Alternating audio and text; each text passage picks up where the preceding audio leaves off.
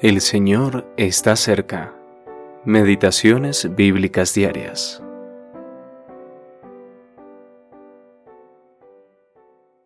Pasando Jesús, le siguieron dos ciegos, dando voces y diciendo, Ten misericordia de nosotros, hijo de David.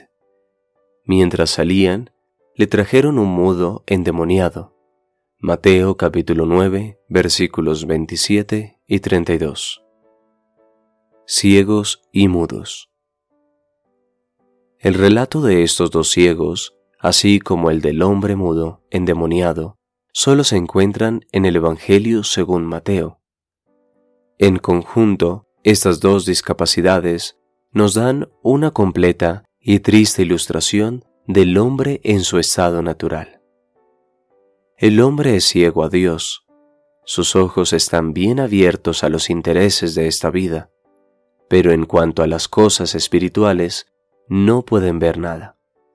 La bondad de Dios, las perfecciones de Cristo, el poder de su sangre purificadora y las glorias del cielo no presentan nada atractivo para sus ojos cegados. El hombre natural no solo es ciego, sino también mudo. La lengua, siempre dispuesta a hablar de asuntos materiales, se congela en el mayor silencio cuando se introduce el tema de Dios y Cristo. Cuando se trata de temas más elevados y superiores, el hombre no tiene absolutamente nada que decir. Solo uno puede abrir los ojos ciegos y dar la palabra a los mudos. El Evangelio se presenta a los hombres para que abran sus ojos, para que se conviertan de las tinieblas a la luz y de la potestad de Satanás a Dios, para que reciban perdón de pecados.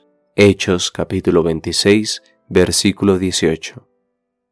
El Salvador siempre acogerá a quienes son espiritualmente ciegos y mudos.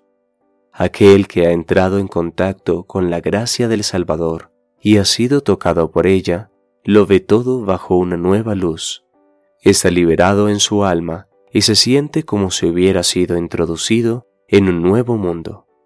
Sus ojos están ahora cautivados por las glorias de su Salvador y Señor, y su boca continuamente está llena de alabanzas. Esto es realmente un milagro. Nuestros comentarios aquí se basan en verdaderos casos de sanación, pero diariamente somos testigos de sanaciones espirituales.